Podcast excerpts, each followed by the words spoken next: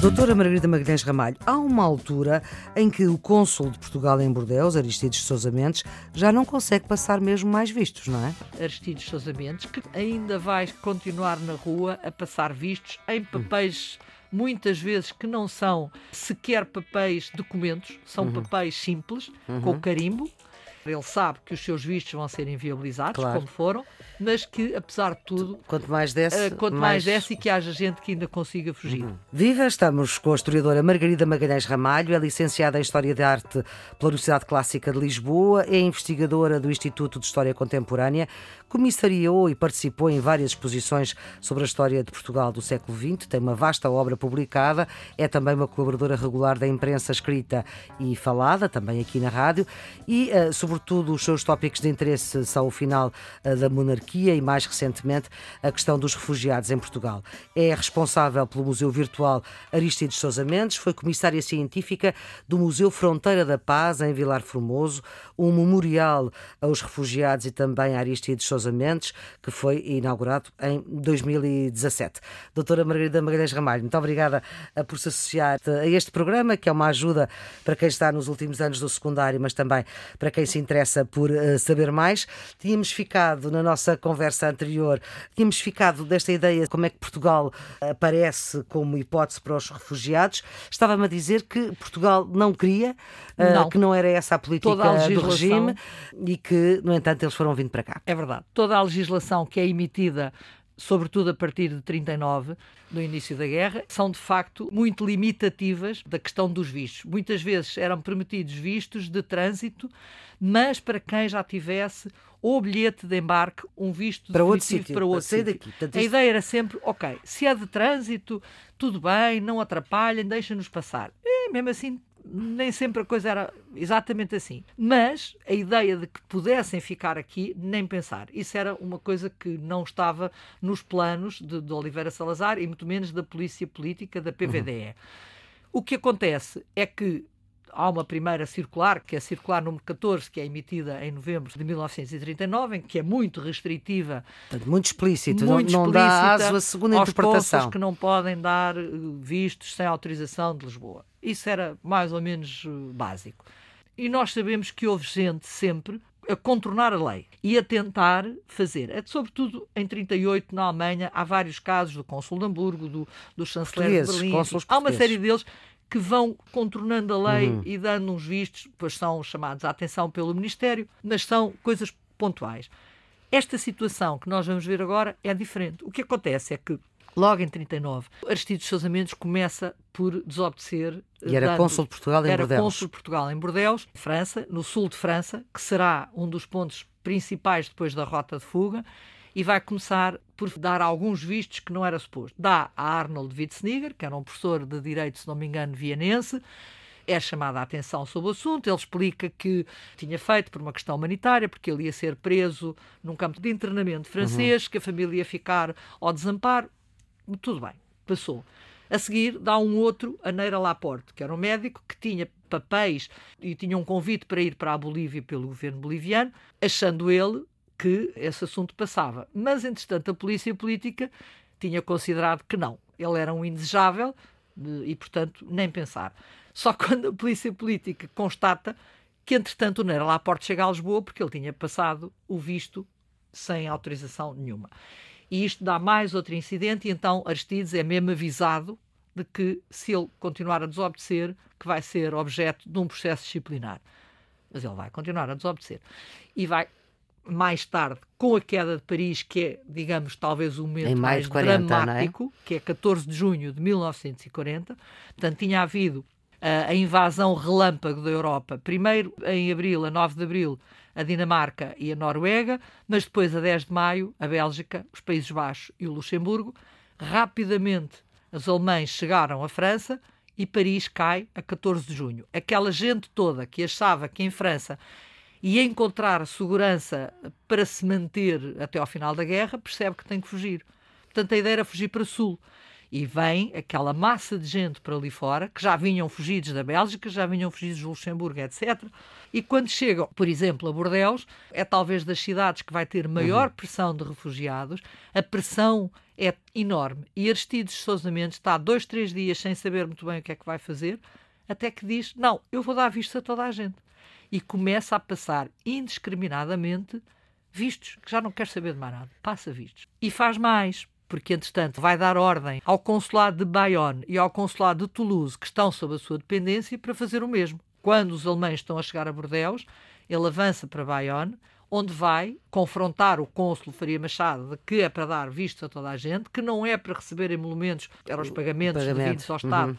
precisamente porque não havia tempo para isso, e que é para dar vistos. Obviamente que esta situação é imediatamente sabida em Lisboa. Até porque o próprio Faria Machado vai telegrafar para Lisboa. Mas antes disso, já a legação inglesa em Lisboa tinha alertado Salazar para a situação e basicamente acredito eu que estaria também na cabeça dos ingleses que a entrada de gente sem controle permitiria a entrada de, muito, de muitos espiões alemães e de muita gente que eles não sabiam quem era.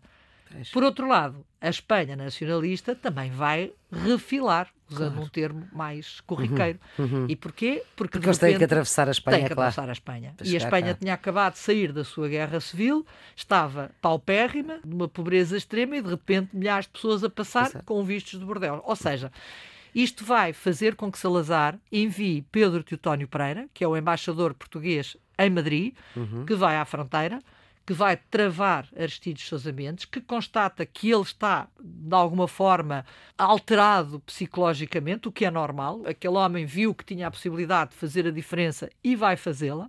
Manda-o regressar a Lisboa. Ele vai regressar a Lisboa, mas não imediatamente. Ainda vai continuar na rua a passar vistos em papéis muitas vezes que não são sequer papéis documentos, são uhum. papéis simples, uhum. com carimbo, ele sabe que os seus vistos vão ser inviabilizados, claro. como foram, mas que, apesar de tudo, quanto mais desce, uh, quanto mais... mais desce e que haja gente que ainda consiga fugir. Uhum.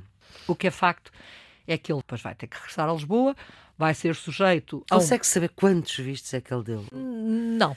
Podemos uh, especular. especular. Uhum. Sabemos que uh, registados no livro de Bordeus há cerca de 2 mil vistos. Começa logo que esses 2 mil vistos, muitos deles são vistos de família o que uhum. significa que, é mais que, uma pessoa. que correspondem a duas, três Sim. e às vezes até a cinco pessoas. Por outro lado, nós sabemos que ele deu imensos vistos na rua Sim. e que ao autorizar Bayonne e ao autorizar Toulouse, isto aumentou ainda mais.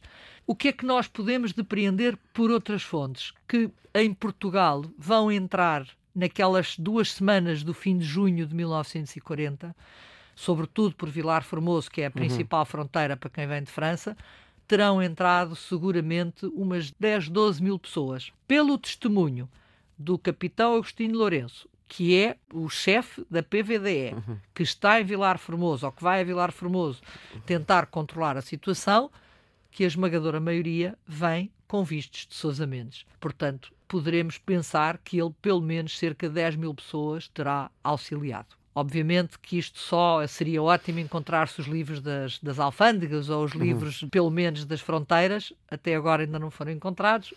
Quem sabe? Fazemos estimativas. Quem sabe? Quem sabe um dia. Esta gente vai entrar, mas como não pode voltar para trás, porque a Espanha já não os recebe.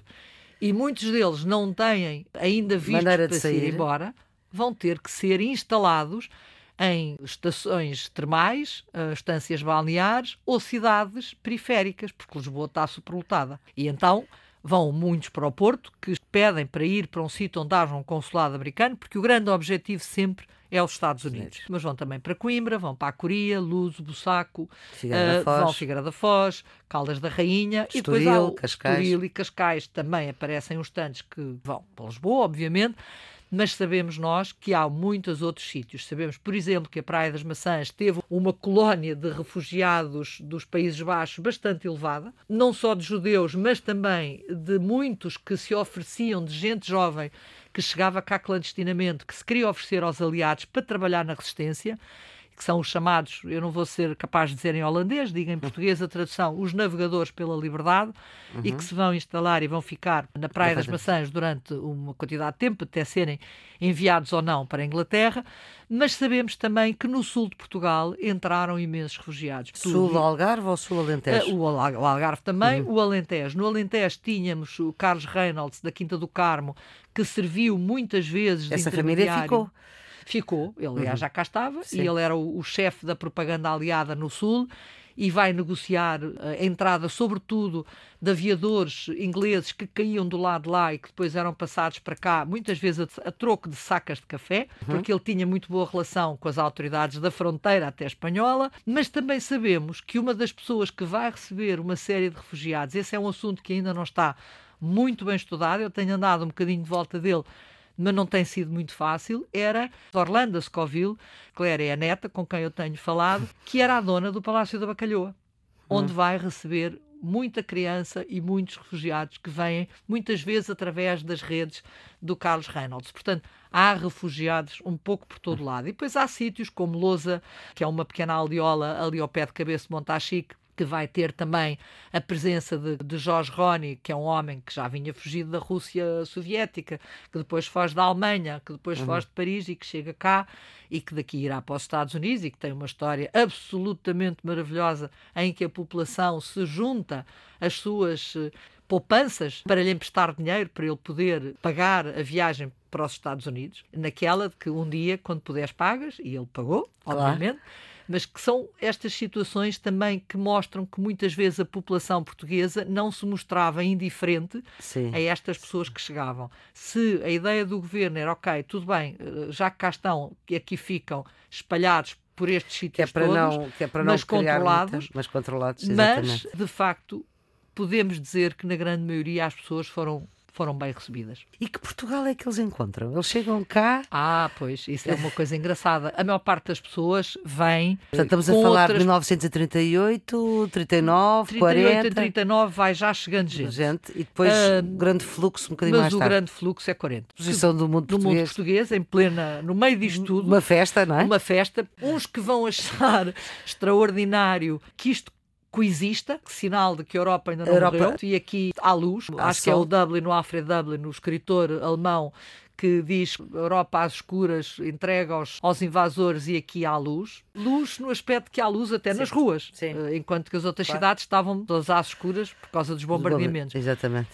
Também há outros que acham extraordinário que aqui haja luz e que haja comida, sobretudo, e eu penso que é um escritor alemão também, o, o Opetl, que vai dizer qualquer coisa como Lisboa era uma beleza se nos mantivéssemos nas avenidas principais. Saindo das avenidas principais, nomeadamente para a zona da Alfama e Moraria e bairros periféricos, uhum.